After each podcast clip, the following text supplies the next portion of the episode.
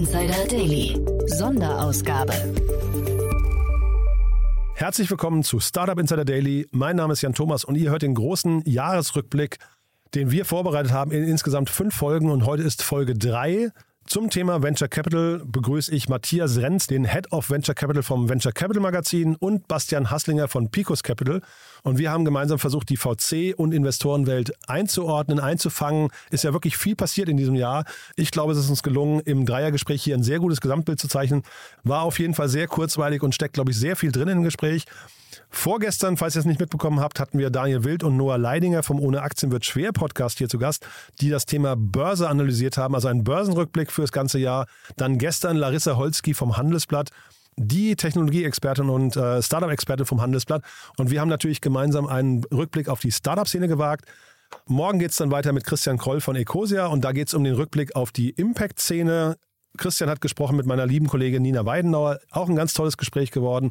Und am Freitag dann Christian Miele vom Bundesverband Deutsche Startups. Und da geht es natürlich um Eingemachtes, nämlich um das Thema Politik. Ja, das also im Schnelldurchlauf oder im Schnellüberblick unsere Themen, die wir für euch vorbereitet haben. Jetzt aber springen wir schnell rein ins Gespräch mit Matthias Renz, dem Head of Venture Capital vom Venture Capital Magazin und Bastian Hasslinger von Picos Capital und dem gemeinsamen Rückblick auf das Venture Capital Jahr 2022.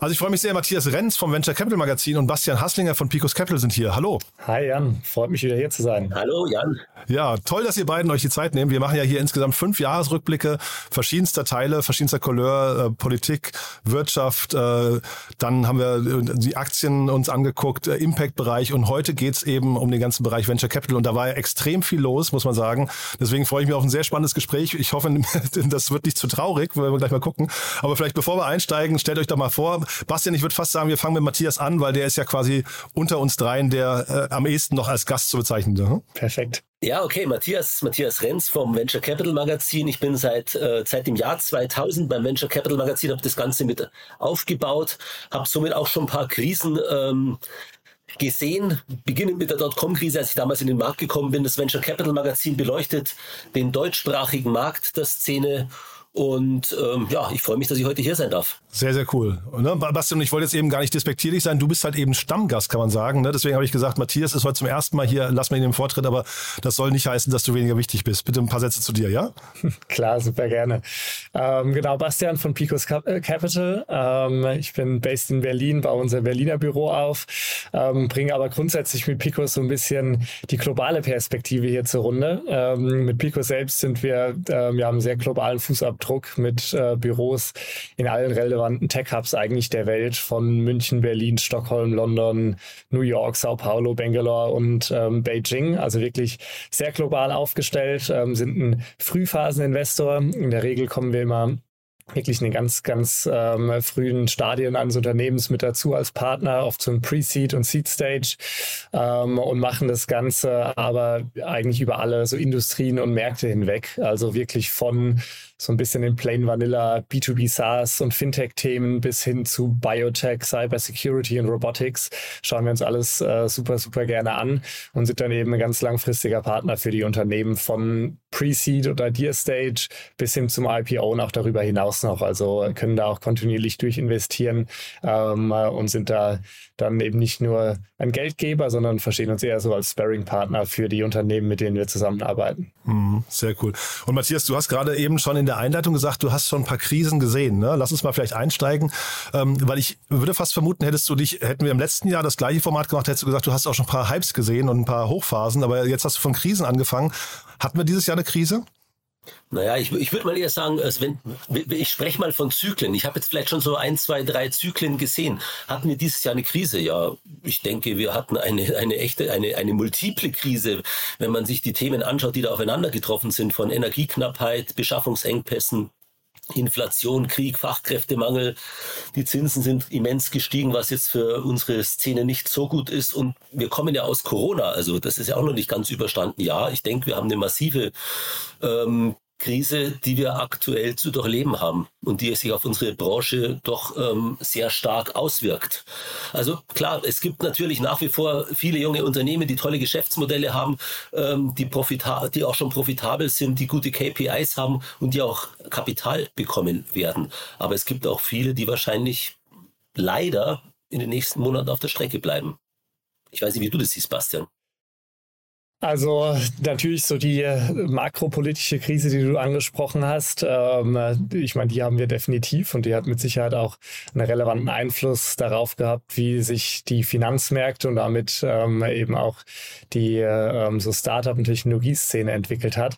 Ähm, und ja, es wird mit Sicherheit, also es hat sich sehr, sehr spannend entwickelt, würde ich sagen, so über die letzten zwei Jahre. Und es wird jetzt umso spannender zu sehen, welche ähm, Einflüsse das jetzt auf die Entwicklung der, der Unternehmen und auch Neugründungen ähm, jetzt über die nächsten Monate haben wird. Mhm. Es gibt ja immer solche Warnschreiben, wenn, also wenn Krisen kommen, gibt es Warnschreiben von irgendwelchen bekannten VCs. Ich hatte jetzt hier mal geguckt, im, im Juni diesen Jahres hat ähm, Sequoia äh, sich gemeldet, hat von einer mhm. Todesspirale gesprochen ähm, und hat gesagt, es wird wird eigentlich zu so einer Art Survival of the Quickest führen. Habt ihr das auch gemerkt, Bastian?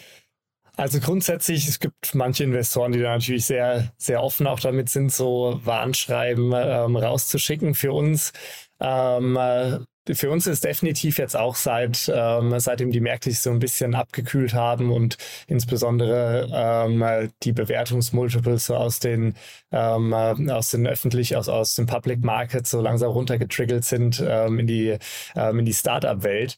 Ähm, es hat, mit, hat definitiv eine Auswirkung auf ähm, ja fast alle Firmen, egal in, wel in welcher Stage, und ähm, sich dann eben anpassen zu können an so ein bisschen die, die neue Situation ähm, und die geänderte Situation ähm, und einfach eine Kontrolle über das Unternehmen zu haben, ist, denke ich, super, super wichtig. Ähm, und von daher sind so diese Warnschreiben ähm, einerseits, aber auch einfach natürlich in so Situationen sich mit den jeweiligen Unternehmen zusammenzusetzen und dann ähm, sehr unternehmensspezifisch zu überlegen, okay, welchen Einfluss hat denn jetzt die, ähm, die angepasste Situation ähm, auf die Entwicklung eines Unternehmens und dann eben einen entsprechenden Plan zu entwickeln, ähm, ist extrem wichtig und ist auch eines der ähm, Bereiche, in denen wir in den letzten Monaten sehr, sehr viel Zeit ähm, sehr kollaborativ eben mit unseren Portfoliofirmen dann auch verbracht haben, um zu schauen, was für einen Impact hat das Ganze denn jetzt? Mhm. Ich, ich, bin, ich bin ja kein Venture Capitalist, aber ich, ich, ich spreche ja mit vielen.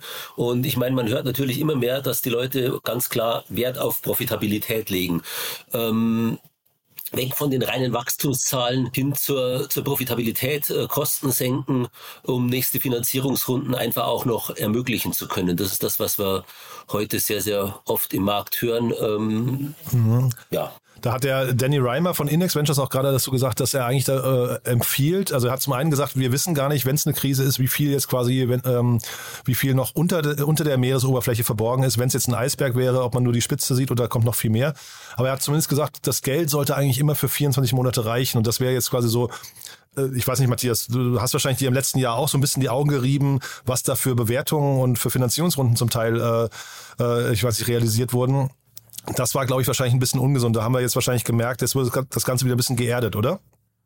Ja, absolut. Also ich, ich glaube, die, die Bewertungen, die da teilweise aufgerufen wurden, die teilweise auch wirklich von internationalen Fonds, also man, in die Höhe getrieben wurden. Also ich glaube, das waren teilweise Bewertungen und auch Beträge, die von, von deutschen Fonds nicht geleistet werden konnten, mhm. ähm, wo uns wirklich US-Venture äh, Capitalisten die Preise und auch die Geschwindigkeit aufdiktiert haben. Momentan hört man ähm, oder merkt man, dass sich diese Adressen sehr, sehr stark zurückhalten.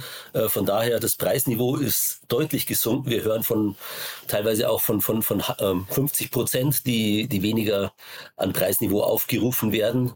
Und ja, die die, die, die Unternehmen, ähm, die leiden natürlich äh, irgendwo darunter. Und weil du, weil es auch gefragt hast, ich war letztens beim Deutschen Business Angel Tag ähm, Moderator einer Runde, habe mich danach mit vielen, vielen Startups unterhalten. Die haben momentan alle das Problem, dass sie eigentlich die nächste Finanzierungsrunde brauchen würden. Ähm, die aber nicht bekommen oder, oder knapp davor sind und jetzt eigentlich alle momentan dabei sind, extrem Kosten, Kosten runterzufahren, Personal zu entlassen. Also ich war mit einigen zusammengesessen, die gesagt haben, wir müssen innerhalb der nächsten zwei Wochen ein paar Leute entlassen, wenn, weil die Finanzierungsrunde, es zieht sich so lange hin, wir bekommen sie nicht. Ist das so dramatisch ähm, tatsächlich? Bastian, siehst du das auch? Ich meine, jetzt seid ihr Frühphaseninvestor, da ist es wahrscheinlich nicht ganz so dramatisch, aber ihr habt ja natürlich auch viele Unternehmen, die schon erwachsen sind, ne? Ja, klar. Also ich glaube, so die, die grundsätzliche große ähm, so Änderung, die jetzt ähm, sich eben aufgetan hat, ist einfach, dass ähm, Geld nicht mehr ja so eine Commodity ist, also dass man nicht mehr davon ausgehen kann, ja, wenn man ein starkes Gründerteam hat und irgendwie schnell wächst, ähm, dass man auf jeden Fall auch eine Finanzierungsrunde zusammenbekommt. Das heißt, so ähm, Investoren schauen insbesondere in späteren Stages, wo die Investmententscheidungen auch dann die ähm, ähm, so ein bisschen die Bewertungsmethodik noch stärker einfach zahlengetrieben ist, ähm, muss die ähm, ja muss die so eine neue Investition dann natürlich zur, also die Bewertung, die damit einhergeht, natürlich mit der Stage der Firma ähm, zusammenpassen. Ähm, das heißt so, einerseits ähm, muss man noch signifikantere oder relevantere Meilensteine wieder zeigen ähm, und kann nicht einfach so kontinuierlich ähm, einfach auf nur Wachstum ähm, ähm Geld einsammeln. Und aber ein Thema, und das ist, glaube ich, super relevant, insbesondere bei so ein bisschen ja, später äh, phasigen Startups ist so das Thema der Bewertung. Wer natürlich letztes Jahr ähm, noch mit wahnsinnigen, äh, mit wahnsinnigen ähm, ja, Multiples ähm, sehr, sehr hohe Bewertungen ähm, aufrufen konnte, hat jetzt so im heutigen Markt so ein bisschen das Problem, ähm, sich anzupassen und dann diese Entscheidung eben zu treffen, okay, wir haben uns vielleicht letzten Jahr auf dieses Jahr verdoppelt, was den Umsatz angeht, aber ähm, die Märkte haben sich eben auch so entwickelt, dass man auch jetzt mit dem doppelten Umsatz vielleicht nur noch dieselbe Bewertung bekommt oder gar eine niedrigere Bewertung wie im letzten Jahr. Ähm, das ist natürlich so ein bisschen ein Thema, mit dem sich viele Gründerteams beschäftigen müssen. Ähm, inwieweit ist man bereit, jetzt auch eine Flat Round oder eine Down Round in Kauf zu nehmen? Ähm, äh, und da dann eben diese Abwägung zu treffen, nimmt man sowas in Kauf oder versucht man jetzt einfach so stark zu optimieren und das Ganze weiter rauszuzögern, um dann eine Up-Round ähm, machen zu können? Ähm, und ich glaube, das wird sehr, sehr spannend sein, jetzt in den nächsten, in den nächsten Monaten das noch zu verfolgen, ähm, inwieweit die Unternehmen darauf, darauf reagieren und dann ähm, zum Teil eben auch eine Downround in Kauf nehmen. Aber kann ich da noch mal kurz nachhaken, weil äh, optimieren ist ja erstmal, glaube ich, per se nichts Schlechtes. Ne? Es ist natürlich immer tragisch, wenn, wenn man irgendwie äh, in so einer Euphorie zu viele Mitarbeiter eingestellt hat, äh, weil man dachte, man wächst die ganze Zeit und kriegt dann auch entsprechend Kapital nach, nachgeschossen. Äh, ich glaube, optimieren ist ja gesund, aber äh, welchen Tipp gebt ihr jetzt? Flat Round, Down Round? Ist das ein Szenario, mit dem sich einfach Unternehmen tatsächlich beschäftigen müssen, was sie akzeptieren müssen? Oder sagt ihr lieber, optimiert erstmal, soweit es geht? Also ich glaube, grundsätzlich ist Optimierung äh, absolut notwendig und sehr gut, dass es jetzt einfach mal wieder so ähm, on top of mind von den Unternehmen auch ist, während man äh, in den letzten Jahren einfach ähm, ja, einfach wachsen konnte, ohne vielleicht auch das ganze ähm, vollständig zu durchdenken, inwieweit ist das denn jetzt sinnvoll und jetzt praktisch so in Anführungszeichen gezwungen ist, so ein bisschen diesen Step Back wieder zu machen und nochmal zu hinterfragen, war denn die Entwicklung in den letzten Jahren auch nachhaltig für das Unternehmen? Und dann auch eben zum Teil festzustellen, nein, ähm, es macht vielleicht Sinn, dass wir ähm, ja, dass wir uns jetzt wieder anpassen und eigentlich an den eigentlichen Stage der Firma, an das Entwicklungspotenzial, was wir in den nächsten ähm, Monaten und Jahren haben, ähm, ja, da, da entsprechend eben die, die nötigen Anpassungen vorzunehmen. Ich glaube, das ist extrem wichtig und auch sehr positiv grundsätzlich, dass das jetzt mal wieder so stattfindet. Ähm, und das sollte jedes Unternehmen definitiv machen in solchen ähm, Situationen. Ähm, und dann ist dann äh, auch nach so einer Optimierung ist dann ja trotzdem noch die Frage, irgendwann muss man eben wieder raisen. Ähm, und wenn sich die Umsätze ähm, oder insgesamt die Entwicklung des Unternehmens dann nicht so rasant ähm, vorangeschritten ist, dass man trotzdem noch eine niedrigere Bewertung ähm, zum Teil in Kauf nehmen muss, dann ist das eben was, was schmerzhaft ist, aber was gegebenenfalls dann einfach das nötige Übel ist, was man ähm, dann einstecken muss. Wir hatten ja beim Venture Capital Magazin den Falk Straschek, den viele, viele Ältere vielleicht noch kennen, viele Jahre als Kolumnisten. Und der hat mal, ich glaube, es war so im Jahr 2004 nach der Dotcom-Krise, eine Kolumne geschrieben, die hieß Besser Down Round als No Round. Also ganz, ganz klar, ähm, ja, bevor, bevor es einfach einen Bach runtergeht, ähm, muss man einfach auch ähm, im, im, schlimmsten Fall eine schlechtere Bewertung akzeptieren. Das kann man jetzt sicherlich nicht äh, pauschal sagen. Aber wenn man jetzt auf die, auf die Krise schaut, und ich meine, wir befinden uns ja in, in der Krise, ähm, letztlich ähm, ist bedeutet es auch immer wieder eine Gesundung des Marktes und eine Gesundung der Geschäftsmodelle. Und ich denke, wir haben einfach in dem, im letzten Jahr, in den letzten Jahren ungesunde Ausprägungen erlebt bei Bewertungen, bei ähm, der Art und Weise, wie Deals durchgezogen wurden, äh, Geschwindigkeit, vernachlässigte Due Diligence etc. Also ich glaube, da haben wir wieder ähm, manch Ausprägung gesehen, die brauchen wir nicht unbedingt und die ist auch nicht unbedingt seriös. Mhm. Das klingt natürlich jetzt alles so negativ, ne? aber zeitgleich, wenn man jetzt mal von der anderen Seite drauf guckt, es ist ja unglaublich viel Kapital im Markt. Ne? Also ich hatte auf der einen Seite gesehen, äh, ein Interview gelesen mit Scott Galloway, der gesagt hat, irgendwie die Unternehmen investieren nur noch oder machen nur noch ein Drittel so viel Deals wie im letzten Jahr. Aber zeitgleich, wenn man da mal sich das Kapital anguckt, neue Fonds von Headline, von HV Capital, HTGF, Cherry Ventures, Creandum habe ich mir aufgeschrieben, Project A, Cavalry Ventures, Early Bird, Partec. Äh, Bastian, ihr habt gerade einen äh, neuen Fonds announced, ne? Square One, EQT Ventures der World Fund, Green Generation und, und, und. Also die, die Liste ist wahrscheinlich noch lang, ja. Ähm, also da kommt ja viel Geld in den Markt. Das heißt, die Gründer müssten sich doch eigentlich zumindest in der frühen Phase relativ wenig Sorgen machen, oder? Also für uns ist grundsätzlich das Wichtigste, immer so ähm, auf die Fundamentals zu schauen. Und das in dem Falle ist es ja so das ganze Thema ähm, Technologie und Innovation. Äh, wie sind die Fundamental, wie sind die Fundamentals und wie entwickelt sich das? Und so, wenn man sich so Themen dann wie beispielsweise ähm, Global Enterprise Spending für Cloud IT anschaut, wenn mhm. man sich ähm, den Spend für Digital Transformation anschaut. Ähm, und genau, wenn man sich so solche Kennzahlen mal anschaut und auch sieht, wie sich das Ganze weiterentwickeln wird, da ist, sind die Fundamentals, Fundamentals nach wie vor super gesund. Ähm, und ich glaube, Technologie ähm, ist so relevant wie, also relevanter als je zuvor. Mhm. Ähm, und von daher ist, glaube ich, so der generelle Trend natürlich extrem positiv und wir sind auch nach wie vor ähm, extrem, extrem positiv und ähm, excited, wie sich das Ganze jetzt weiterentwickeln wird. Und natürlich ist es so, dass sich ein riesiger, ähm, ja, jetzt so ein riesiger Berg an Dry Powder ähm, aufgestaut hat. Ich glaube, das sind global irgendwie knapp 300 Milliarden, ähm, die jetzt gerade noch äh, zur Verfügung stehen, investiert zu werden. Das sind ähm, in Europa aber natürlich auch signifikant. Also ich glaube, alleine ähm, in den ersten drei Quartalen dieses Jahres wurden in Europa über drei Milliarden geraced an Venture Capital Funds. Ähm, und das war im, im, Vergleich dazu in den Jahren 2019 bis 2021 waren das äh, 3,5 Milliarden. Also innerhalb von drei Jahren ähm, wurde genauso viel geraced wie dieses Jahr, einfach Wahnsinn. nur in den ersten drei Quartalen. Ähm, und das jetzt Dry Powder, was definitiv in den, in den nächsten äh, Monaten und Jahren auch alles investiert investiert wird. Ähm, investiert werden muss sogar, ne, oder? Genau, investiert werden muss. Natürlich sind Venture Capital Funds versuchen das äh, bestmöglich zu vermeiden, dieses Geld dann wieder zurückzugeben ähm, an, ähm, an ihre LPs und das ist auch in Ordnung so, weil auch wenn man sich so die letzten, ähm, ja die letzten in Anführungszeichen Krisen anschaut, also 2000 oder 2008, ähm, in der Regel so die spannendsten Jahre ähm, haben oft eben nach dieser Krise stattgefunden ähm, und auch die die Fonds, die dann am besten performt haben, die Vintages, die nach diesen ähm, nach diesen Down Downturns ähm, äh, eben investiert wurden, waren oft die ähm, profitar die erfolgreichsten überhaupt. Und ähm, also wir sind da nach wie vor super positiv. Ich glaube, für die Gründer da draußen ist auch ähm, ein sehr, sehr spannendes, ähm, ja, eine sehr spannende Situation, wenn man eben ein relevantes Unternehmen aufbaut, das ein relevantes Problem ähm, löst und das Ganze ähm, eben auch effizient, ähm, effizient durchzieht, dann muss man sich überhaupt keine Sorgen machen, ähm, dass kein Geld im Markt Markt gibt.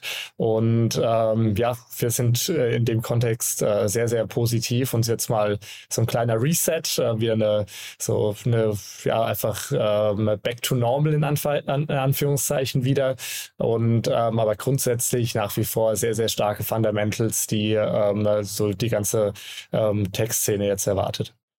Da, das ist mir auch ganz wichtig, das, das zu sagen. Also ich war vor, vor kurzem eben auch Moderator auf, bei einer Diskussionsrunde, wo auch dem, dem Panel sehr, sehr wichtig war, bei allem Krisengerede zu sagen, wir ähm, es sind so viele gute Fundamentals da und wir ähm, haben so viele Themen, die wir angehen müssen, ob das Umwelt und Klima, Dekarbonisierung, Energiequellen äh, sind, New Food. Wir haben, es sind so viele Themen, die angegangen äh, werden müssen oder mit Venture auch, ähm, die von Startups gelöst werden können, wo wir die Hilfe von Startups benötigen und letztlich auch das Ganze mit Venture Capital finanziert werden sollte oder wo es absolut Sinn macht, dass Venture Capital oder Business Angel Money mit reinfließt. Von daher diese Geschäftsmodelle werden funktionieren und ähm, das sind die Geschäftsmodelle der Zukunft, in die viel Kapital fließen kann, weil das Kapital, wie der Bastian auch gerade sagte, ist vorhanden, es ist viel Dry Powder da. Nur momentan ist es einfach so, und auch da zitiere ich nochmal den Falk Straschik, der mal gesagt hat, volle Taschen und volle Hosen, wobei volle Hosen klingt jetzt ein bisschen negativ, das darf man jetzt so eigentlich auch nicht sagen. Es ist momentan einfach eine Phase, in der hält man sich vielleicht auch teilweise ein bisschen zurück und beobachtet, wie geht's weiter, was kommt als nächstes in der, ja, und um dann äh, einfach zu investieren. Und in diesen Phasen sind in der Vergangenheit auch meistens die erfolgreichsten Unternehmen entstanden. Mhm. Das heißt, themenseitig ähm, seht ihr zumindest, ähm, ich meine, Bastian, wir sprechen ja auch nach dem Tag jetzt quasi, nachdem announced wurde, dass ähm, äh, NPAL gerade 855 Millionen zumindest an Kapital wieder zur Verfügung gestellt bekommen hat. Da sieht man ja auch in den späteren Runden ist noch viel Geld da, speziell wahrscheinlich für Themen, die so große Probleme, wie, wie Matthias gerade sagte, große Probleme der Zukunft lösen, ne? Klar, ich meine, es gibt einerseits so diese ähm, Themen wie beispielsweise NPAL, die natürlich ähm, äh, jetzt auch makroökonomisch wahnsinnig Rückenwind haben ähm, und die auch einfach ja, ein sehr nachhaltig ähm, und ja, einflussreiches Problem eben lösen. Solche Unternehmen ähm, ja, sind jetzt eigentlich einfach sehr, sehr gut aufgestellt. Und für die ist diese ganze Situation zum Teil, ähm, so schlimm die Energiekrise ähm, für viele andere Unternehmen und Industrien ist, ähm, ist das natürlich für ein Unternehmen wie Enpal ähm, noch zusätzlicher Rückenwind. Aber ich glaube grundsätzlich, wenn man sich einfach Unternehmen anschaut, die wirklich ein, ein relevantes Produkt bauen und wie davor schon gesagt, damit ein relevantes Problem lösen, die werden auch in den aktuellen Phasen keine Probleme haben, starke Finanzierungsrunden ähm, zu raisen. Und so ein Beispiel, so eine der Mega-Runden, die in letzter Zeit stattgefunden hat, war zum Beispiel auch DeepL aus, aus Köln. Mhm. Ähm, natürlich auch sehr, sehr spannendes Unternehmen, super effizient gewachsen. Ähm, ähm, ja, einfach sehr, sehr gesundes ähm, Geschäft. Und solche Unternehmen haben dann auch überhaupt keine Probleme, ähm, sehr attraktive und aggressive Runden zu raisen während andere zum Teil dann vielleicht eher nice-to-have-Lösungen ähm, natürlich ein bisschen, ähm, ja, es ein bisschen schwieriger haben. Aber natürlich sind so Themen wie Energy, Climate, ähm, Sustainability generell ähm, sind mit Sicherheit so ähm, Bereiche, die aktuell sehr, sehr viel Aufmerksamkeit bekommen ähm, und das auch zu Recht und zum Glück jetzt so viel Aufmerksamkeit bekommen. Mhm. Ist ja trotzdem spannend. Ne? Wir hatten im letzten Jahr hatten wir zwei große Exits in Deutschland, von wo deutsche Unternehmen gekauft wurden von anderen deutschen Unternehmen. Das eine war äh, Signavio, die von SAP übernommen wurden für roundabout eine Milliarde und dann Flaschenpost von Oetker. Da habe ich eigentlich gedacht, das müsste jetzt quasi so ein, so ein Start sein für eine ganze neue äh, ähm, Exit- und Akquisitionswelle. Das kam jetzt in der Form nicht. Ähm, äh, ist es also haben wir gerade ein Problem, dass die Exit-Kanäle gerade zugehen und die Börsengänge vielleicht eben auch als oder dass Börsengänge eigentlich als Option gerade auch nicht funktionieren. Das heißt, fehlt da jetzt gerade die Fantasie hinten raus auch für VCs, dass sie noch viel Geld verdienen können? Also ich glaube, grundsätzlich ist natürlich, was gerade die spannende Situation ist, dass die Private Market Valuations in den letzten Jahren so hochgetrieben wurden ähm, und diese Pri Private Markets Valuations ja irgendwie realisiert werden müssen. Ähm, und da gibt es mit Sicherheit aktuell eine Diskrepanz ähm, zwischen der Bewertung, die in der letzten Runde gezahlt wurde, ähm, und dem tatsächlichen Wert der Firma aktuell. Stichwort Klarna, ne? Vielleicht zum Beispiel, ja. ja. Äh, man hat es ja bei vielen Firmen gesehen, die mhm. sogar selbstständig ihre Bewertung angepasst haben, mhm. gar nicht im Rahmen von einer Finanzierungsrunde, sondern ähm, selbstständig gesagt haben, ja, wir müssen das anpassen. Ähm, auf bezüglich verschiedener Gründe. Ähm, aber diese Diskrepanz, die muss ja irgendwie geschlossen werden. Ähm, und das heißt, so auf dem Höhenflug der letzten Bewertungen sind Exits und vor allem M&A-Activity ähm, einfach relativ schwierig. Und so Sonderfälle wie beispielsweise ein Figma, ähm, das natürlich allein also der, dieser Exit, der war deshalb ähm, so, so spannend und so ein Riesenerfolg, ähm, weil es eben diesen, diese eigentlichen Disconnect zwischen privater Bewertung und dann ähm, Exit-Preis ähm, da offensichtlich überhaupt nicht stattgefunden hat. Ähm, aber bei vielen anderen Unternehmen ist es eben so. Ähm, und das heißt, diese Anpassung die, also diese, dieser Disconnect, der führt dazu, dass Exits einfach aktuell schwieriger sind, äh, weil natürlich ein Exit zu einer Bewertung, die niedriger ist als die letzte Post-Money-Valuation, sehr, sehr schmerzhaft für viele Shareholder in dem Unternehmen sein kann und insbesondere ähm, für die äh, Gründerinnen und Mitarbeiterinnen in den Unternehmen ähm, kann so ein Down-Exit relativ schmerzhaft sein. Also ich glaube auch, dass ähm, Exits über die Börse in den nächsten Monaten sehr schwierig oder kaum machbar sein werden. Ähm, Exits als, als Trade Sale ebenfalls schwierige Marktlage, auch dadurch, dass im Endeffekt ähm, durch, die, durch das erhöhte Zinsniveau die Transaktionskosten oder die Fremdkapitalaufnahme wesentlich schwieriger ist. Auf der anderen Seite, es gibt gute Unternehmen, ähm, auch im Bereich Digitalisierung etc., die nach wie vor denen der Exit gelingen wird oder deren Investoren der Exit gelingen wird. Aber es ist sicherlich ähm, das nächste Jahr wird sicherlich nicht als das Top-Exit-Jahr in die Geschichte eingehen, so wie die vergangenen.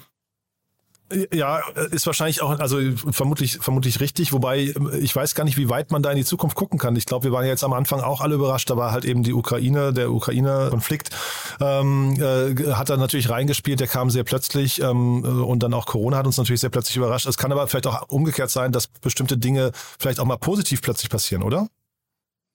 Absolut. Also ich glaube, wir, also wir, ähm, wir sind Venture Capital Investoren. Wir wagen, ähm, wir wagen da nicht konkrete Aussichten auf ähm, so die makroökonomische Entwicklung ähm, zu stellen. Wir sind grundsätzlich sehr positiv, dass sich das Ganze ähm, eben in einer gesunden Art und Weise entwickeln und auch erholen wird. Ähm, wann das der Fall ist, ähm, das lässt sich schwer vorhersagen. Dass es sich erholen wird und dass das Ganze ähm, ähm, ja nachhaltig erfolgreichen, äh, eine nachhaltig erfolgreiche Entwicklung hat, da sind wir, da sind wir sehr zuversichtlich. Wie ist das, Matthias? Ähm, der Bastian hat ja gerade schon von den Fundamentals gesprochen, hat da eben Cloud äh, Enterprise Software oder ich glaube Digital Transformation Spendings hast du gerade genannt, Bastian, ne? Mhm. Äh, als, als Beispiel herangezogen, wo die Märkte noch sehr gesund sind. Siehst du andere Märkte, die dich begeistern, weil sie gesund sind oder weil sie gerade so durch die Decke gehen? Ja, also wie vorhin schon angesprochen, ich denke mal, alle, alle Themen rund um Umwelt, Klima, damit manche mhm. alternative Energiequellen, Dekarbonisierung, Mobilität, äh, da glaube ich, da ist einfach so viel Not da, ähm, was zu tun. Ähm, da sehe ich sehr, sehr viele Chancen. Was ich auch als große Chance sehe zum Beispiel, ist das Thema New Food. Wir können nicht so weiterleben auf Kosten unserer Umwelt und der nächsten Generation. Also wir müssen uns gesünder und anders ernähren. Ich habe da kürzlich auch mal auf dem Kongress mich mit, äh, mit Michael Käfer unterhalten und mit Holger mhm. Stromberg, die ja beide in der Szene auch äh, investiert sind, äh, die sagen, ja, Fleisch sollte künftig nur noch eine Beilage sein oder Holger Stromberg sagt, zurück zum Sonntagsbraten, ja. lasst uns gesünder, cool. veganer leben äh, und nur noch einmal in der Woche Fleisch Fleisch essen oder das Fleisch als Beilage verwenden. Also ich glaube, das ist ein, auch wird ein großer Trend sein. Darüber hinaus sehe ich die digitalisierte Medizin als, ähm, als ein großes Geschäftsmodell, vor allem auch im Bereich der Psychologie. Psychologie und im Bereich Gesundheitsvorsorge. Wir dürfen nicht immer erst zum Arzt gehen, wenn es eigentlich schon zu spät ist und teure Behandlungen und Therapien die Lösung sind. Wir müssen, glaube ich, einfach besser vorsorgen und auf uns aufpassen. Und da gibt's wahnsinnig äh, viele gute, innovative Lösungen. Und natürlich das Thema Digitalisierung, das, das reißt nicht ab, ist weiter ein großes Schlagwort. Ähm, in eigentlich über alle Bereiche hinweg, ob bei Finanzen, Versicherungen, die zwar jetzt ein bisschen Probleme hatten, aber auch Logistik, Haushaltsmanagement, New Home etc. Also ich glaube, Geschäftsmodelle und Branchen, in denen äh, disruptive äh, neue Unternehmen entstehen können, sind ausreichend da. Mhm. Und du hast ja vorhin äh, schon ein bisschen so die Abhängigkeit von internationalem Venture Capital äh, genannt, ne, was, ja. was jetzt gerade vielleicht so ein bisschen ausdünnt äh, oder austrocknet. Aber wie ist es bei den Startups? Siehst du da, dass man in Deutschland irgendwie, ähm, was nicht, selbstbewusst dastehen kann und, und irgendwie auch Produkte oder, oder Services entwickelt, die international mithalten können? Das, das, das sehe ich absolut. Und ich sehe auch, dass diese, ähm, also die, die deutsche Startup-Szene ist absolut intakt und hat sich wirklich hervorragend entwickelt über die, über die letzten Jahre. Und das wirklich ein, äh, aus einem kleinen Pflänzchen ist da wirklich eine tolle Szene entstanden, auf die wir auch aufpassen sollten, finde ich. Äh, also neben der Startup-Szene ist in Deutschland eine, hervor eine gute Business Angel Szene entstanden, eine schöne Venture Capital Szene. Ähm, die Corporates spielen mit. Also wir haben eigentlich da eine, eine gute funktionierende Szene geschaffen ähm, und, und darauf müssen wir, glaube ich, auch, auch ein, alle zusammen ein wenig aufpassen. Das finde ich ganz wichtig zu sagen an der Stelle. Was aus eurer Sicht, was fehlt dieser Szene noch? Also grundsätzlich, ich glaube, so zwei, zwei Themen, ähm, die wir jetzt hier schon angesprochen haben oder die Matthias konkret angesprochen hat. Ähm, also Thema Energie, Thema ähm, ähm so neue ähm, Food- und Proteinlösungen, ähm, aber auch das Thema Gesundheit sind absolut Bereiche, die unfassbar wichtig sind, in denen definitiv Innovation stattfinden muss die aber natürlich auch genau die Bereiche sind, die wahnsinnig stark reguliert sind. Und ähm, diese Regulierung hat insbesondere in Deutschland, aber in Europa ähm, als Ganzes teilweise so ein bisschen beschränkende Auswirkungen, ähm, wie Unternehmen sich hier, äh, wie insbesondere Technologieunternehmen sich hier entwickeln können. Ähm, und das sind im Energiebereich sind es einfach generelle Gesetzgebungen, die Innovation so ein bisschen, ähm, ein bisschen schwierig machen und einfach ähm, die, die Märkte sehr, sehr komplex ähm, dadurch machen. Im Gesundheitsbereich natürlich sehr, sehr stark, so durch die ähm, durch das System unserer Krankenkassen, was natürlich auch sehr streng geregelt ist, was das ganze Thema Monetarisierung und ähm, dann eben auch Reimbursement von Gesundheitslösungen angeht. Ähm, und das sind alles so Bereiche, die ja, die in Europa durch die ähm, durch die Gesetzgebung so ein bisschen innovationsgehemmt sind. Ähm, und deswegen glaube ich, dass ähm, also auf der regulatorischen Seite in den nächsten Jahren im besten Fall noch einiges passiert, um es einfacher zu machen, ähm, innovative Projekte ähm, zu starten in den, in den jeweiligen, in den jeweiligen Märkten. Und das ist, glaube ich, was, was wir sehr begrüßen würden, falls, ähm, ja, wenn es da so zu ein bisschen mehr, ähm, nicht unbedingt Lockerung, sondern einfach einer ähm, innovationsfreundlicheren ähm, ja, Regulierung kommt. Ähm, und dann werden wir da auch definitiv sehr viele spannende Themen sehen. Und ich meine, äh, wir, also wir sehen das ja insbesondere, weil wir so extrem früh investieren und eigentlich schon mit Gründern sprechen, wenn sie erst darüber, gerade darüber nachdenken, Unternehmen zu gründen. Und die Bereiche, in denen die meisten Leute Lust haben, was zu gründen und passioniert ähm, sind, ist eben Energie, Klima und Gesundheit. Und nichtsdestotrotz sind das auch die Bereiche, in denen es wahrscheinlich in Deutschland am schwersten ist, wirklich massiv große Unternehmen aufzubauen. Paradox, ähm, oder? Paradox. Ja, mhm. ich meine, ähm, das ist sehr, sehr spannend, aber ich meine, wir haben Glück bei uns im Portfolio, sind jetzt so ein paar Firmen, die das ähm, geschafft haben, aber oder die gerade dabei sind, ähm, so die Märkte zu cracken und Enpal ist da mit Sicherheit so ein Beispiel.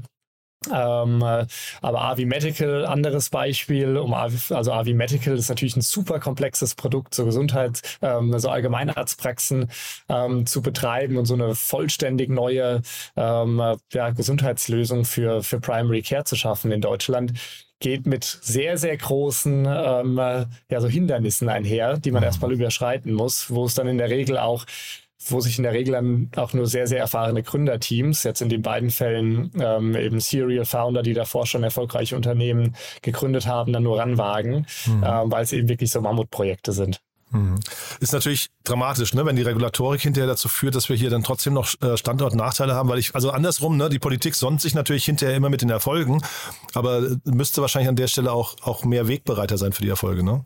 Absolut. Und so Themen wie ähm, Subventionen können da schon einen riesen, ähm, ja, einfach einen riesen Einfluss haben. Wir mhm. haben das ja mhm. jetzt gesehen ähm, in den USA mit dem äh, Inflation Act, der, ähm, der, der verabschiedet wurde, wo hunderte Milliarden jetzt in die Wirtschaft äh, praktisch fließen und insbesondere in so Themen wie erneuerbare Energie mhm. und, ähm, ja, und Klimaprojekte rein. Das gibt den Unternehmen in den USA natürlich einen sehr, sehr starken strukturellen Vorteil mhm. ähm, weil dort einfach die Infrastruktur und so die, ähm, die Regulierung ähm, ja jetzt so aufgestellt ist, um Innovation aktiv voranzutreiben. Ähm, und das bringt natürlich, wenn's, wenn ein Markt wahnsinnig positiv beeinflusst ist ähm, durch politische Entscheidungen, ist, ist sind die anderen Märkte zum Teil dann dadurch, dass wir so globale, also dass die Märkte mittlerweile so global eigentlich sind, ähm, können davon sogar dann negativ beeinflusst werden.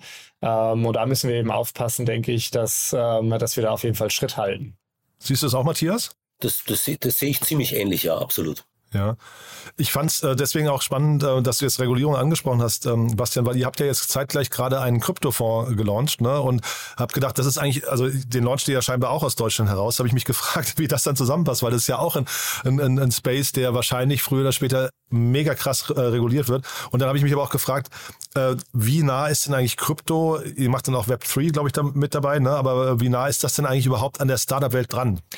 Ja, also genau, wir haben diesen neuen Investment-Arm ähm, praktisch gelauncht bei Picos. Ähm, ist eben dedicated Team, das ähm, sich nur auf ähm, Krypto und Web3-Themen ähm, fokussiert. Ähm, für, für uns ist die Regulierung in dem Bereich, natürlich muss das kommen. Ich glaube, natürlich hat FTX das nochmal sehr deutlich gezeigt, dass das definitiv notwendig ist. Wir fokussieren uns allerdings bei mit Picos sehr, sehr stark wirklich auf diese underlying Technologie und die Möglichkeiten, die das Ganze, ja, die, die das Ganze einfach hergibt und in dem Kontext eben auch sehr, sehr stark eher auf Infrastrukturlösungen als auf jetzt wirklich so Consumer-Facing-Produkte ähm, wie ein FTX. Mhm. Matthias, gibt es denn aus deiner Sicht so Highlights? Du hast ja gerade schon gesagt, du triffst sehr, sehr viele Leute, ne? interviewst auch viele. Gibt es so Highlights in diesem Jahr, die man hervorheben muss, um, ne? also wir wollen jetzt dieses Jahr, glaube ich, nicht nur als Krisenjahr in Erinnerung äh, bleiben lassen, sondern wahrscheinlich gibt es so zwei, drei Dinge, die man noch hervorheben müsste, oder? Bastian hat das vorhin schon angesprochen, also Diepel als, äh, als weiteres Unicorn oder als, als, als deutsches Unicorn, als, als Kölner Unicorn war sicherlich, ähm, war sicherlich ein Highlight, das auch zuletzt immer wieder genannt wurde.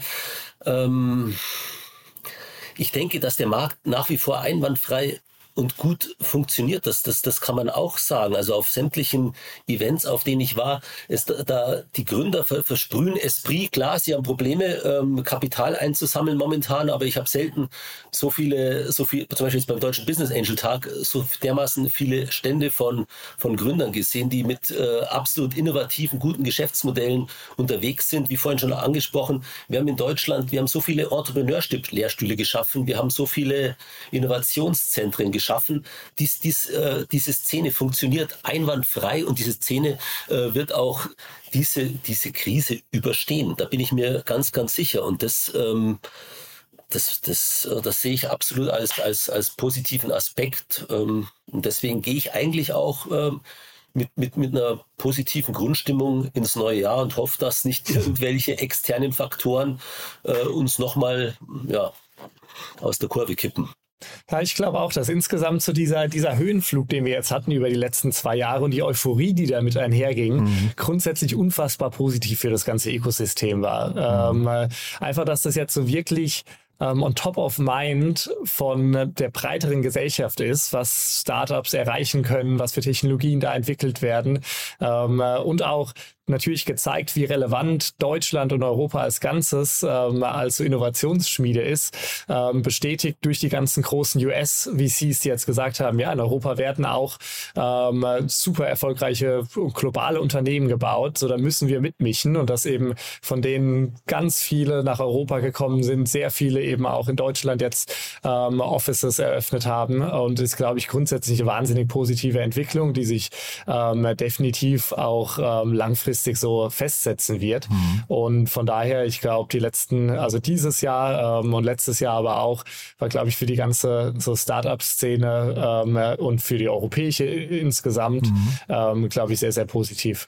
Mhm. Was, was man auch noch anfügen muss an der Stelle, was ich sehr positiv auch sehe, ist die Diversität in, das, in der Startup-Szene, immer mehr Gründerinnen, immer mehr Investorinnen und einfach auch, dass darauf immer stärker Wert gelegt wird, das finde ich ähm, auch einen, einen Faktor, der in diesem Jahr sich nochmal ganz, ganz äh, stark verstärkt hat. Zumindest die Aufmerksamkeit dafür, ne? Ich glaube, so richtig am Ziel sind wir noch nicht. Ne? Aber auch wenn du jetzt auf Gründer-Events gehst, du triffst wirklich viele Gründerinnen. Mhm.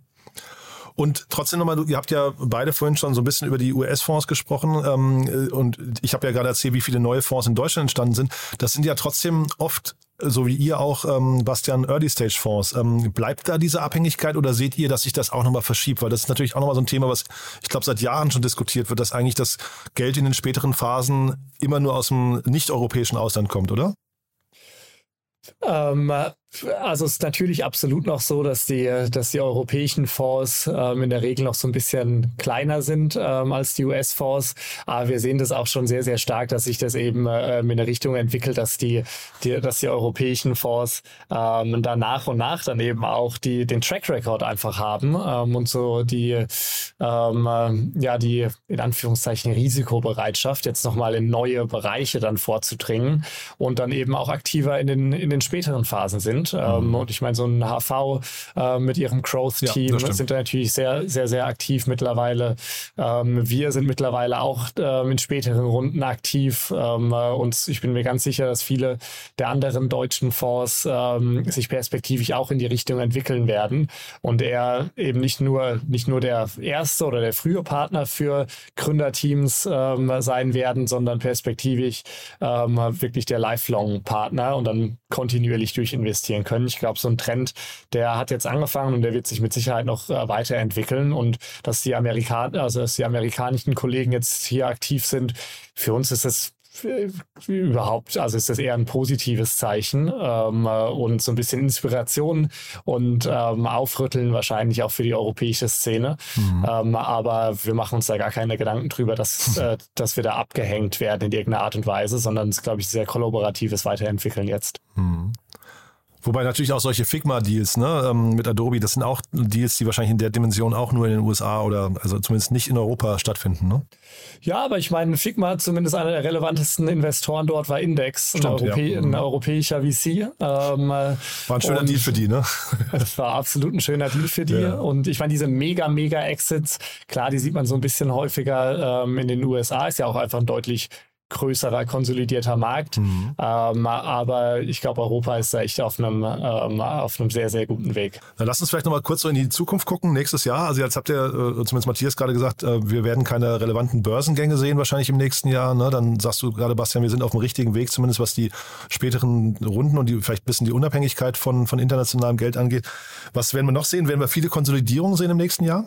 Also ich glaube, Grund, in manchen Bereichen werden wir mit Sicherheit Konsolidierung sehen. Ähm, äh, und das fängt ja jetzt schon an, insbesondere, insbesondere bei allen Bereichen, wo das Thema Marketing und ähm, in dem Sinne dann auch so eine Marketing-Schlacht stattgefunden hat über die letzten mhm. Monate und Jahre. Ähm, äh, das ist jetzt einfach nicht mehr möglich. Von daher macht dann eine Konsolidierung mit Sicherheit sehr viel Sinn, um da nachhaltige Modelle dann eben zu etablieren. Äh, wenn ich da kurz rein darf, ich glaube, es macht dann keinen Sinn, wenn du eben kein nachhaltiges Modell hast. Ne? Ich glaube, so, weil ansonsten, wenn du Ganz Kunden genau. einkaufst und mit dem ersten äh, Kundenkontakt schon Revenue posi oder, oder äh, positiv bist, dann ist es wahrscheinlich kein Problem, oder? Genau, so bis man eben zu so einer äh, Markt-Saturation irgendwie kommt. Ähm, wenn mhm. dann zu viele Player in einem nicht groß, also in einem Markt unterwegs sind, der nicht groß genug ist, dass jeder, äh, jeder einzelne Player ähm, da eine große Firma aufbauen kann, dann kann es einfach auch, es muss ja nicht immer dann ähm, eine Akquisition sein, sondern es können auch Merger sein, dass Unternehmen dann sagen, hier zusammen sind wir stärker. Ähm, und es macht äh, total viel Sinn, in, mit Sicherheit in, in einigen Bereichen, insbesondere natürlich in denen, wo man sehr, sehr stark um ähm, Kunden ähm, ja, eben äh, kämpfen muss. Also Sie vielleicht ähm, das heißt, und Gorillas gerade, ne? Genau, ich glaube, das ist so das Oder, beste oder Getty und Gorillas vielmehr dann, ne? Genau. Mhm. Ganz, ganz genau, ja. Insgesamt haben wir so die, die Hoffnung und ähm, uns, glaube ich, als positiver Effekt auch aus der, aus den Entwicklungen der letzten Wochen und Monate ist eben, dass der Fokus noch stärker auf wirklich relevante Themen geschiftet wird, dass noch deutlicher wird, dass viele Nice-to-Have-Lösungen ähm, einfach nur nice to have sind, aber vielleicht nicht ähm, ja, gebraucht werden und dass sie, dass äh, Gründerinnen und Gründer eben sich wirklich mit relevanten Problemen ähm, beschäftigen und wir glauben sehr stark daran, dass es eine positive Entwicklung ist, dass weniger Lifestyle-Gründerinnen und Gründer gibt und mehr, die wirklich passioniert über einen bestimmten Bereich, über ein bestimmtes Problem sind ähm, und die Ambition haben, da ein relevantes Unternehmen aufzubauen. Ähm, und natürlich so das ganze Thema Normalisierung der Bewertungen, das werden wir im nächsten Jahr auch, ähm, auch sehen. Ähm, aber ich glaube, das ist eine, eine Entwicklung, die einfach stattfinden muss und die ist weder jetzt super negativ noch ähm, natürlich, natürlich nicht positiv. Aber das ist so ein bisschen, woran wir glauben jetzt in den nächsten Monaten. Also was wir auch ja, hm, hm. darüber hinaus sehen, wir sehen, dass es ähm, sicherlich, ähm, dass das Thema Venture Secondaries äh, wird wieder stärker, stärker an, an Präsenz zunehmen. Hab, hatten wir auch schon mal in, in früheren Krisen. Ähm, angeblich stehen auch ganze Venture Capital Portfolios zum Verkauf, haben wir erfahren. Ähm, das soll, das glaube ich, wird, wird ein Thema werden. Hatten wir damals, glaube ich, im Jahr 2003, als Daimler, Daimler Chrysler damals ähm, Infineon Telekom ihre Portfolios komplett verkauft haben. Angeblich gibt es wieder Portfolios, die zum Verkauf stehen. Ähm, wir sehen auch, ähm, Venture Debt wird ein Thema sein, nachdem äh, Eigenkapital teilweise nicht mehr so leicht zu, äh, zur Verfügung mhm. steht, zumindest in späteren Runden oder zur Überbrückung. Ähm, das haben wir gehört in letzter Zeit, dass das ähm, auf jeden Fall ähm, kommen wird. Hm. Und wenn wir trotzdem von der Krise gerade sprechen, ähm, wir, rückblickend wissen wir ja, aus den Krisen sind immer auch große Unternehmen entstanden. Ne? Jetzt hast du gerade interessanterweise gesagt, ähm, Sebastian, dass, ähm, dass Lifestyle-Gründer, ähm, äh, dass man die weniger sehen könnte vielleicht, aber wird das wirklich so sein? Also haben wir jetzt quasi die Chance, dass, ähm, und die Frage wirklich an euch beide, ne, haben wir die Chance, dass jetzt quasi der Schuss gehört wurde und die relevanten Themen aufs Tablett kommen? Oder ist es eher so, dass viele Leute jetzt mitbekommen, da ist viel Geld im Markt, das deployed werden muss? Und äh, jetzt, jetzt gründig, weil das halt eben, weil, weil es halt so leicht ist, in den frühen Phasen ins Geld zu bekommen, egal für welches Thema. Also wir, also ich glaube, ähm, dass die aktuelle Situation eben eher abschreckend ist. Ähm, und es ist definitiv nicht so, dass man in den frühen Phasen ähm, einfach so Geld bekommt, ähm, auch für unrelevante Probleme. Also ich glaube insgesamt so dieser Fokus auf, ähm, äh, auf die relevanten Themen, der hat sich nochmal deutlich verschärft. Ähm, äh, und wir glauben daran oder wir hoffen, ähm, dass es eben dazu führt, ähm, dass es zu mehr wirklich ernsthaften Gründern, die auch ambitionierte große Probleme angehen, äh, kommen wird. Und dann für die ambitionierten und großen Probleme, da ist dann natürlich jetzt aktuell das Geld vorhanden, ähm, um das auch zu, ähm, zu unterstützen. Das, das sehe ich auch. Also in Krisen erlebt man leider auch immer wieder sehr ähm, ungesunde Geschäftsmodelle, Copycats etc. Und ich glaube, sich jetzt irgendwie zu besinnen auf profitable wichtige, relevante Geschäftsmodelle äh, ist absolut wichtig und, und die werden auch Kapital und Funding bekommen. Mhm. Und dann Börsenjahr wieder ab 2024, bis dahin Venture Debt. Ist das so eine Formel, auf die ihr euch einigen, äh, einigen könnt? Oder ähm, was denn, Venture Debt ist wahrscheinlich ein bisschen konträr zu eurem Modell, ne? Nö, gar nicht. Also Venture Debt ist bei vielen von unseren Portfoliofirmen ein absolut relevanter Teil der Finanzierung. Ähm, das ist ja immer so ein bisschen die, die Überlegung, in welchen Situationen macht ähm, Equity Fundraising Sinn, in welchen Situationen macht Debt Fundraising Sinn. Insbesondere bei kapitalintensiveren äh, oder eher Asset-Heavy ähm, Modellen ähm, ist Venture Debt unfassbar wichtig und NPAL als bestes Beispiel. Ähm, die Finanzierung von den, von den Assets, also von den Solaranlagen, ist natürlich deutlich effizienter und es war auch von Anfang an bei, bei NPAL schon total oben auf der Agenda, dass sowas natürlich über Fremdkapital finanziert werden, ähm, finanziert werden soll. FinAuto, eines unserer Portfoliounternehmen, mhm. ähm, ist das genau dasselbe. Das heißt, ähm, in manchen Situationen kann Debt mit Sicherheit sehr viel Sinn machen. Ob das jetzt ähm, Equity-Finanzierung ablösen wird, glauben wir, glauben wir nicht. Ich glaube, das wird weiterhin ähm, eben ein komplementäres Finanzierungsprodukt sein. Ähm, die Relevanz von Venture Debt in den nächsten, in den nächsten Monaten, äh, wir sind da auch eher ähm, skeptisch, ehrlich gesagt. Mhm. Ähm, ich glaube, es ist sehr ähm, aber das muss sehr, sehr gut durchdacht werden, ähm, ob Venture Debt wirklich Sinn macht, weil so eine Venture Debt Finanzierung die war letzt, in den letzten zwei Jahren vielleicht noch ähm, ganz attraktiv, einfach weil die Zinsen auch so gering waren. Aber mittlerweile hat es natürlich mit den angepassten Zinsen ähm, äh, und so ein bisschen auch dem angepassten Risikoprofil, äh, den die Debtgeber dann sehen, ähm, kann das auch ein eher tricky Instrument sein. Ähm, das heißt, für uns, also aus unserer Perspektive Venture Debt ja, wenn das Geschäftsmodell wirklich darauf passt und das ähm, sinnvoll ist, ähm, in vielen anderen Situationen eher aufpassen. Und man braucht da in der Regel dann wirklich sehr starke ähm, CFOs in den Firmen, die so ähm, Debt-Facilities auch effizient ähm, strukturieren und managen können. Spannend. Das heißt, man guckt sich vorher das Team an, ob es überhaupt damit zurechtkommt, ja? Also klar, man, ähm, es muss wohl überlegt sein, ähm, mhm. ob Debt Sinn macht oder nicht. Und natürlich, wir unterstützen da auch sehr stark. Wir haben bei uns auch ähm, einige Leute im Team, die sehr, sehr erfahren sind, was das Thema angeht. Und ähm, das sollte auf jeden Fall nicht einfach mal so eine schnelle Entscheidung sein, ob man ähm, mit Venture Debt arbeitet oder nicht ist ein interessanter Punkt. Das ist sicherlich auch äh, teilweise dann vom, vom Venture Capitalisten getrieben und nicht nur vom Unternehmen. Mhm. Ganz genau. Klar, die VCs sind im besten Fall ja sehr, sehr stark involviert ähm, in solche Entscheidungen, mhm. ähm, weil es oft ja, wenn so ein Team dann das erste Mal Venture Debt raised und das vielleicht davor noch nicht gemacht hat, ähm, ist natürlich super wertvoll, wenn man da einen Partner an der Seite hat, der das vielleicht schon 20, 30, 40 Mal gemacht hat und da dann einfach unterstützend zur Seite steht. Mhm. Ja. Äh, darf man, glaube ich, auch nicht vergessen. Ne? Jetzt ihr als Frühphasen-VC wahrscheinlich noch mal ganz besonders, aber man ist ja dann quasi ab der, ab, ab, der Beteiligung ist man ja im gleichen Boot und hat auch wahrscheinlich alliierte Interessen. Ne? Das heißt, wenn das Unternehmen in der nächsten Finanzierungsrunde verwässert, verwässert ihr ja auch.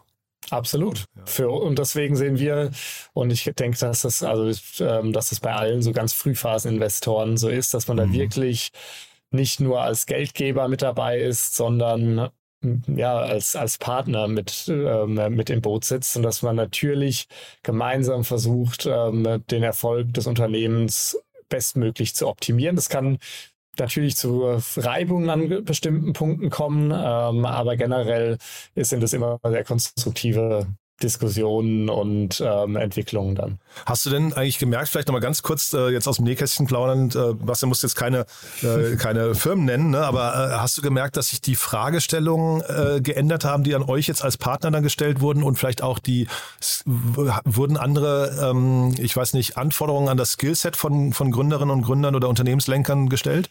Also für an die Fragestellung und an, an uns an, als VC, ähm, wir hoffen und pushen da auch sehr, sehr stark drauf, dass das was ist, was immer sehr, sehr aktiv hinterfragt werden sollte. Bevor man entscheidet, mit wem man zusammenarbeitet, sollte eben nicht einfach, wer gibt mir am meisten Geld und zahlt die höchste Bewertung ähm, und ist dann aber vielleicht einfach nur ja, passiv mit dabei und gar nicht involviert.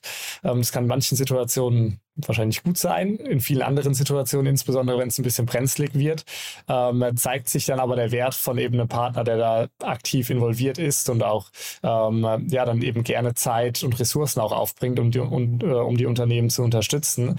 Und ich glaube, dass das in den letzten ja, in den letzten Monaten nochmal deutlich klarer wurde, welchen Wert ähm, VCs oder Business Angels oder auch andere Formen von Advisern ähm, dann so an den Tisch bringen können. Von daher, wir hoffen darauf, dass das noch, noch stärker ähm, so auf dem ähm, so Top of Mind von, von Gründerinnen und Gründern ähm, ist für uns die Anforderungen, die wir an die Teams stellen, sind nach wie vor dieselben. Ja. Ähm, wir suchen einfach nach den, nach den stärksten Gründerteams, die im besten Fall Unique Insights in eine bestimmte Industrie oder Funktion haben, wo sie eben ähm, im besten Fall eine Lösung für ein Problem bauen möchten, das sie selbst schon erfahren haben ähm, oder wo sie zumindest ähm, sehr, sehr passioniert ähm, sind. Und ähm, das ist genau dasselbe, wie es vor einem Jahr, vor zwei Jahren noch war ähm, und wird auch so bleiben. Aber es gibt jetzt nicht so, vielleicht, ähm, weiß nicht, könnt ihr auch vielleicht beide darauf beantworten, aber es gibt jetzt nicht diese, diese eine Eigenschaft, wo man sagt, äh, als, als Gründer, wenn du die noch, die, die noch nicht hast, dann solltest du die quasi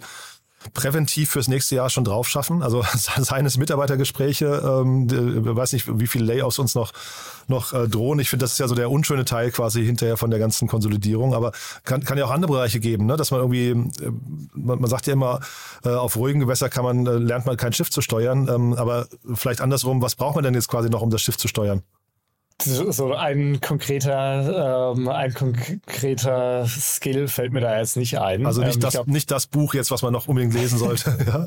The Hard Things About Hard Things oder so. Ne? Ja. Das lohnt sich auf jeden Fall zu lesen. Ja. Ähm, äh, aber nee, ich glaube grundsätzlich ist es wahrscheinlich für, für viele Gründerteams jetzt nochmal ähm, äh, so eine sehr spannende, äh, ja, sehr spannendes Learning einfach durch die aktuelle Zeit zu gehen. Und da wird sich vielleicht nochmal so ein bisschen die, die Spreu vom Weizen auch, auch trennen. Aber ähm, ich glaube, das ist was, was man einfach auf dem Weg lernen muss und es lässt sich nicht so pauschalisieren.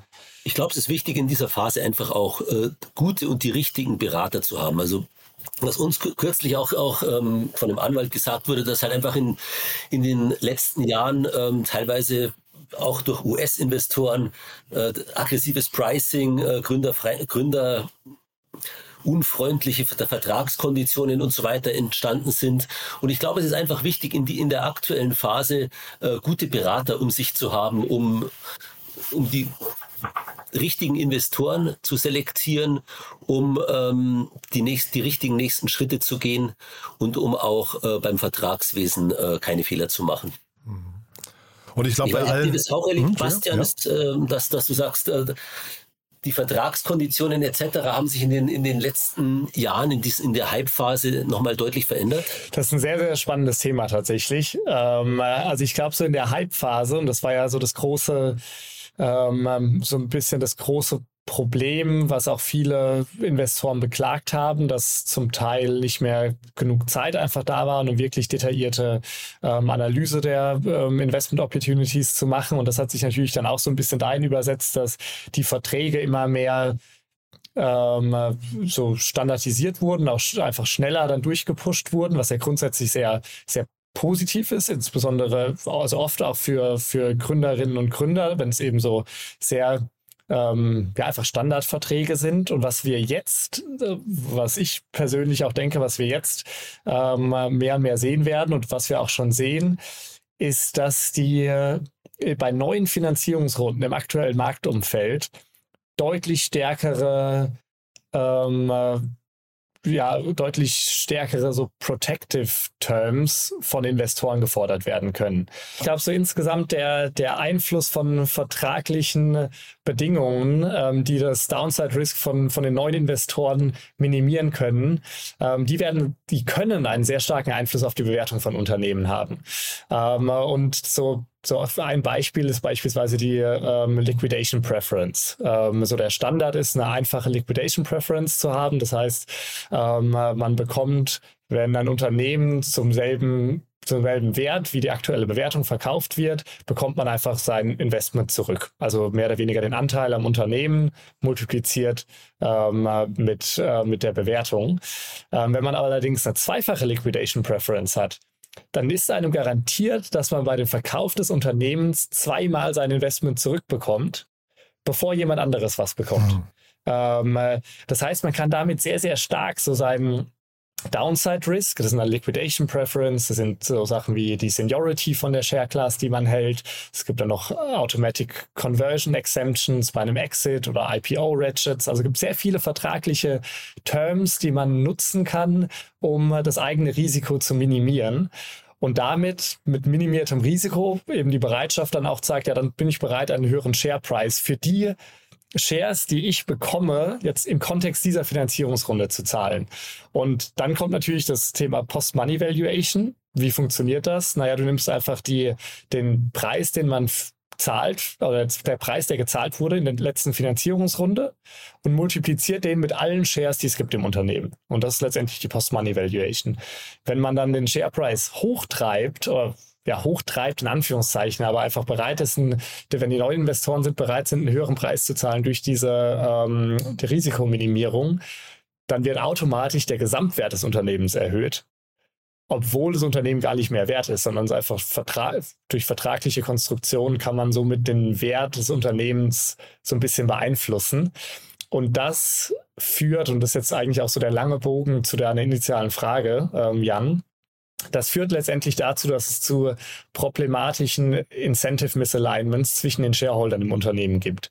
Wenn der letzte, wenn der letzte, der, die Shareholder, die ähm, Shares der letzten, ähm, der letzten Finanzierungsrunde halten, ähm, signifikante Downside Risk Protection haben, ähm, aber die Gründerinnen und die Early Investoren das eben nicht haben, sondern es eher negativ sogar für sie ist, ähm, dann führt das zu einem interessanten Misalignment so von Interessen was eben so den mittelfristigen Unternehmenserfolg beeinflussen kann, weshalb wir von so Themen beispielsweise wir sehr, sehr stark davon abraten, ähm, dass man so Protective Terms ähm, granted? Ähm, nein, uns, uns wurde einfach auch, auch gesagt kürzlich bei, in, oder von, von dem Autor, der bei uns im, äh, im Magazin Gastbeitrag veröffentlicht wurde, dass Gründer einfach aufpassen müssen, dass sie am Anfang in den ersten Runden auch nicht zu viele Anteile abgeben, sich nicht auf ähm, auf zu viele Klauseln äh, ein, einlassen, weil das Unternehmen muss einfach finanzierbar bleiben. Und wenn man in, der ersten, in, den, in den ersten Runden da Fehler macht, dann hat man äh, hinten raus wahrscheinlich ein großes Problem,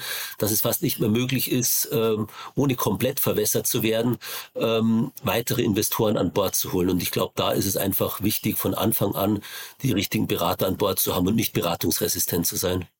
Absolut. Also ich glaube auch, dass so, so die die Finanzierbarkeit, um die sicherzustellen, müssen die Gründerteams ähm, äh, in den ersten Runden noch einfach einen Mehrheitsanteil an dem Unternehmen haben. Ähm, und da muss man immer so aufpassen, dass man auf keinen Fall irgendwie in der ersten Runde mehr als 50 Prozent ähm, abgibt an den Investor. Dann ist man kein Venture Capital finanzierbares Modell mehr. Hm. Ja. Jetzt sind wir ein bisschen in die Theorie noch abgeschweift, aber ich fand das super spannend zum Schluss. Da war ja jetzt auch noch mal viel Wissen drin. Aber ich würde sagen, wir machen, wir beenden mal den Jahresrückblick bis hierher. Ich glaube, also wir haben gelernt, es war jetzt, es war zwar eine Krise und hat sich angefühlt wie eine Krise, es war aber auch gesund. Und vor allem aber nach vorne raus machen wir uns, glaube ich, alle relativ wenig Sorgen. Ne? Der, Standort Deutschland steht ganz gut da. Ähm, Venture Capital gibt's auch eigentlich fast im Überfluss, muss man sagen. Dry Powder hast du es genannt, Bastian, muss investiert werden. Das heißt, so richtig also ne, die Politik soll hinhören und vielleicht Regulatorik noch ein bisschen vereinfachen an der einen oder anderen Stelle. Aber ansonsten geht es uns eigentlich, oder wir, wir blicken ganz gut nach vorne, oder? Absolut. Wir sind positiv und freuen uns sehr aufs nächste Jahr ähm, und sind wahnsinnig gespannt, was jetzt hier ähm, für neue Themen angestoßen werden, ähm, welchen Bereichen sich die Gründerteams jetzt annehmen und ähm, freuen uns sehr, ähm, jetzt ins nächste Jahr zu starten. Das, das sehe ich auch so. Und auch mein, mein persönlicher Wunsch fürs, fürs nächste Jahr ist, dass wir, ähm, ja, es, die, die Vorzeichen sind nicht so schlecht. Wir sicherlich wir haben es mit einer multiplen Krise zu tun. Es wird einen kleinen Shakeout geben und wir hoffen, dass es alles in Grenzen hält. Aber mir ist wichtig, dass wir, dass wir, weil eben die Vorzeichen auch nicht schlecht stehen, dass wir alle auch ein wenig aufeinander aufpassen. Und damit meine ich, dass wir fair miteinander umgehen, unsere Geschäftspartner nicht mit unnötigen Klauseln überziehen, wie wir gerade gesagt haben, oder auch überall den letzten Euro rausholen. Mhm. Mag vielleicht ein wenig blauäugig klingen, klingen, aber das wünsche ich mir für die, für das nächste Jahr und hoffe, dass wir ein gesundes und glückliches 2023 erleben. Total. Ich finde, wann, wann wenn nicht jetzt, sind blauäugige Wünsche irgendwie erlaubt. Ne? Ja. Cool. Also hat mir großen Spaß gemacht, ihr beiden. Toll, dass ihr da wart und ich bin gespannt, wie sich das Jahr entwickelt und vielleicht machen wir im nächsten Jahr dann eine Wiederholung und machen einen Recap, wie, wie sehr wir uns geirrt haben oder hoffentlich auch nicht. Ne? Absolut. Vielen Dank, Jan und Matthias. Hat mich sehr gefreut. Cool. Kommt gut rüber. Ne? Bis dahin. Alles Danke Gute. Auch. Ciao. Ciao. Ciao. Startup Insider Daily der tägliche Nachrichtenpodcast der deutschen Startup-Szene. So, das waren Bastian Hasslinger von Picos Capital und Matthias Renz vom Venture Capital Magazin. Ein sehr cooles Gespräch, finde ich. Danke nochmal an beide, dass sie sich die Zeit genommen haben und das Ganze gut vorbereitet haben. War wirklich sehr, sehr kurzweilig. Ich hoffe, euch hat es auch gefallen. Wenn dem so sein sollte, teilt das gerne. Wir freuen uns insbesondere bei diesen Sonderfolgen, die natürlich für alle Beteiligten sehr aufwendig waren, wenn die entsprechend oft gehört werden und viel geteilt werden. Dafür schon mal vielen, vielen Dank an euch. Und ansonsten nicht vergessen, vorgestern reinzuhören in die Folge mit den Börsenhighlights mit Daniel Wild und Noah Leidinger vom Ohne Aktien wird schwer Podcast. Oder gestern in die Folge mit Larissa Holski vom Handelsblatt, als wir die Startup-Szene beleuchtet haben im letzten Jahr. Oder und morgen reinzuhören bei Christian Kroll, wenn es um das Thema Impact 2022 geht und am Freitag dann Christian Miele vom Bundesverband Deutsche Startups, der nochmal den Finger in die Wunde legt und sagt, wo die Politik vielleicht noch nachbessern sollte, aber der natürlich nicht nur kritisiert, sondern auch lobt. Von daher freut euch auf zwei weitere tolle Gespräche und wie gesagt, die anderen Gespräche zum Nachhören findet ihr in dem Feed, wenn ihr ein bisschen zurückscrollt. Von daher bleibt mir nur euch einen wunderschönen Tag noch zu wünschen und ich freue mich natürlich, wenn wir uns morgen wieder hören. Bis dahin, alles Gute. Ciao, ciao.